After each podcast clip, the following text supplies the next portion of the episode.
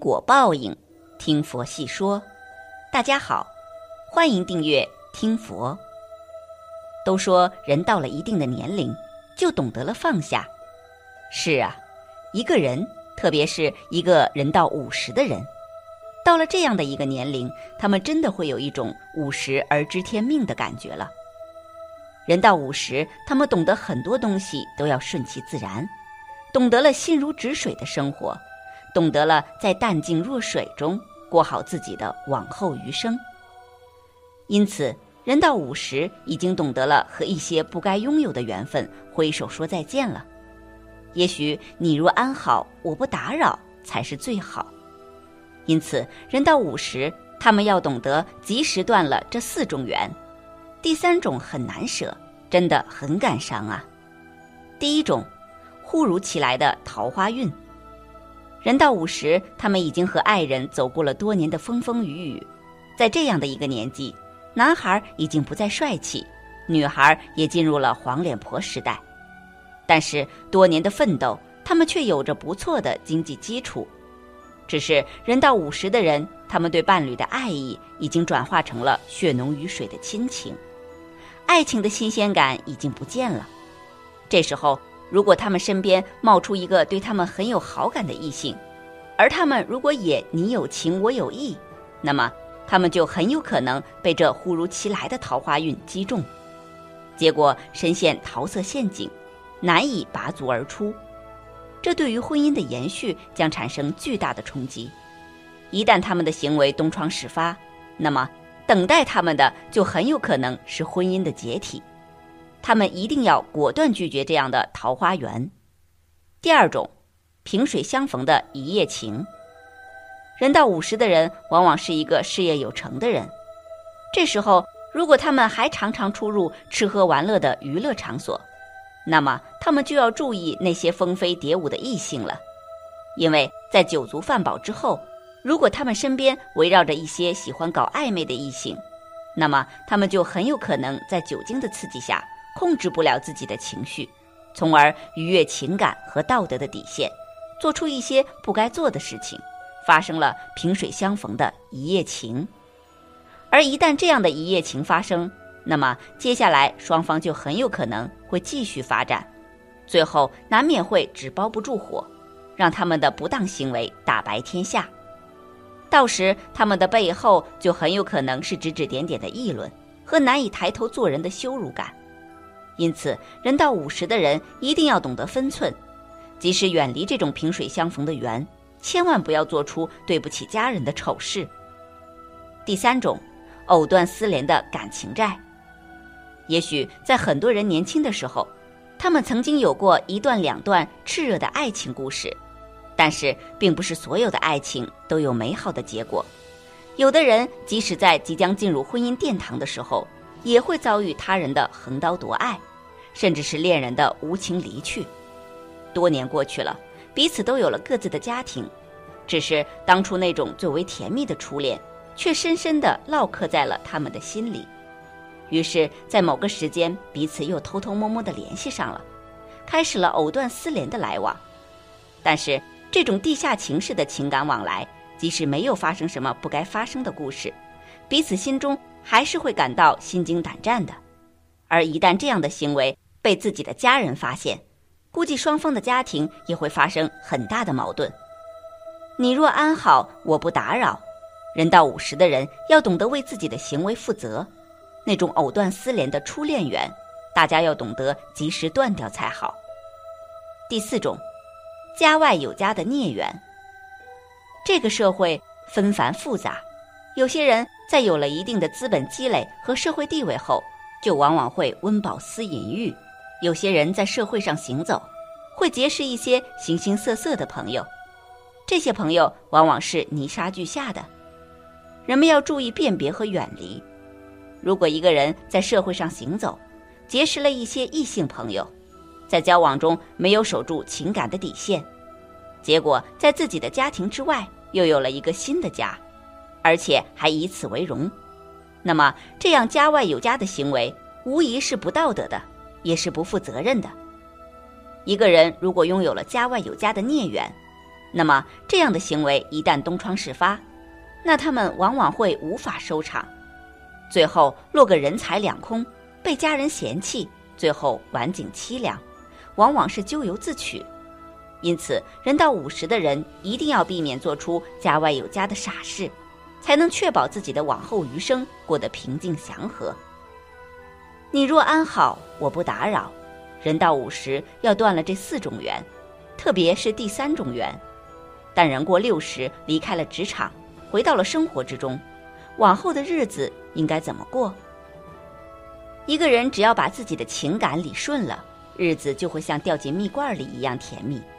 如果把感情搞乱了，一团乱麻，那自己就会没有一天可以自在。因此说，要想拥有幸福的晚年生活，要断了上面说的四种缘，还要守住以下四种感情到老，这样才能让自己越来越有福气。一，家庭里守住亲情。《醒世恒言》里写了一个关于乱点鸳鸯谱的故事。宋朝时。杭州府有一个叫刘秉义的人，养了一儿一女，儿子刘璞，女儿惠娘。刘璞在举行婚礼之前，忽然一病不起。准岳母孙氏六神无主，他担心女儿朱怡嫁过去，可能没有几天幸福的日子。可是婚姻大事不能随意出尔反尔，百般无奈之下，孙氏决定让儿子玉郎男扮女装，冒充新娘嫁过去。本意是去刘秉义家里摸清情况，看刘璞到底有没有病好的可能。事不凑巧，玉郎一眼就看中了刘秉义的女儿惠娘，并且惠娘也有情有义。谁知在他们牵手的时候，被刘秉义瞧出的端倪，孙氏的诡计被拆穿了。两家人的感情错位了，应该何去何从？在地方官员乔太守的调停下，两家人终于亲上加亲。刘璞和朱怡、玉郎和惠娘结为夫妻。有道是：不是一家人，不进一家门。作为老人，应该要尊重儿女的意见，让他们自由恋爱，好好建立小家庭，而不是强行阻拦，也不能管得太严。只有儿女的小家庭很温暖，父母才能分享一部分温暖。同时，老夫老妻要牵手同行，不要把爱情弄丢了，团结友爱一家亲。和和美美过日子，就是几代同堂的福气。至于家庭里的过节，那就一笑而过好了。二，社会里守住性情。什么是性情？词义是人的秉性和气质、性格、脾气等。古人说：“人之初，性本善。”真性情一定是善良的情感，不管对待家人还是对待外人都一样。随着时代的变化。很多老人都享受到了退休的待遇，每天都可以过无忧无虑的日子。可是很多老人闲来无事就到处晃荡，爬到树上去照相，踩到雕塑上去摆姿势，趴在地上拍照等不文明行为时常会有。老祖宗告诫大家：德不配位，必有灾殃。老人应该树立道德典范，这样的话才会人见人爱，感悟到人间的温暖。虽然老人不一定能做出轰轰烈烈的大事，但是可以从小事做起，力所能及的帮助别人。比方说，在马路边及时拉住随意过马路的孩子，在公园里不大声喧哗，帮助小区里的年轻人照顾孩子。当身边的人常常对一个人竖起大拇指的时候，他一定会眉开眼笑，服从心来。三，生活中守住闲情。有一个词叫闲情逸致，也就是告诉大家要充分利用时间，让自己多一些爱好，懂得享受时光。有一位作家说：“萝卜和白菜是一场烟火的恋爱，豌豆和小麦是互相守望的姿态，粗茶淡饭被认真一琢磨，就变成了浪漫的烟火气。田地里的自然景色也有了诗意。人老了就应该朝着这样的方向发展。”唐朝时，陆羽是一位很爱茶的人，他把煮茶分为三个阶段：一沸、二沸、三沸。一沸、二沸的水味道不好，最好不要；三沸才要。到了三沸的时候，水就在茶壶的边上慢慢跳动，就像泉水涌动一般。有一次，陆羽和刺史李继清一起在扬州喝茶，煮茶之前，派人去扬子江中心去取水，办事的人图简单，在江边取水。陆羽把茶放在嘴边，说：“此为近岸江中之水，非南陵水。江中和岸边的水一清一浊，一轻一重，差别甚远。人啊，只要在某一方面执着的研究，就会抵达很深的境界。人老了，发展爱好，执着爱好，生活也会乐悠悠。简单的事情里也会透露出智慧和哲理。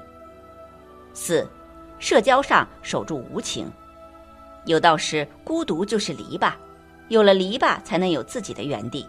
老年人的生活不需要太热闹，而是清淡为好，并且很多社交都是利益交换的关系。在一个人离开职场的那一天，就要舍去。还有一些亲戚朋友私心太重，把社交当成了一张感情牌，如果别人不能帮助他们，随时都会翻脸。在礼尚往来方面也非常计较，如果别人的礼物不够分量，就会被他们嫌弃。随着年纪的增长，在社交上做减法，留下几个真心的朋友，可以互相帮助的亲戚就行了。圈子小了，反而更加温馨。把面善心黑、唯利是图、贪得无厌、趋炎附势、恃强凌弱的人，都从身边赶走。看似无情，最有情。食色性也。人食草木，一草一木皆是情事。认真想一想，在人们的血管里有多少情？父母生育的情，兄弟姐妹一起长大的情，同事合作的情，朋友帮助的情，儿女孝顺的情，米饭暖胃的情，汤汁润肺的情。清朝文人张潮在《幽梦影》里写道：“物各有偶，你必与伦。梅聘梨花，海棠架杏。”荔枝陈樱桃，万物皆有情，只是人们活得太匆忙，把它们忽视掉了而已。梅花品行清高，梨花品行富贵，相得益彰；海棠艳丽，杏花清秀，它们是一物降一物。荔枝和樱桃都是树上的果，有的一拼。似乎文人喜欢乱点鸳鸯谱，但认真想一想，还真是那么回事儿。世上所有的情感都是般配的。正所谓不是冤家不聚头，大家一定要珍惜自己身边的情分，守住上面的四种感情，让自己幸福到老。只要一个人懂得取舍，情分和福分就会互相转换，也是相辅相成的。愿大家懂得家庭和睦是福，行善积德是福，一日三餐是福，三五知己是福。本期节目到这里就结束了。想看更多精彩内容，记得订阅点赞，我们下期不见不散。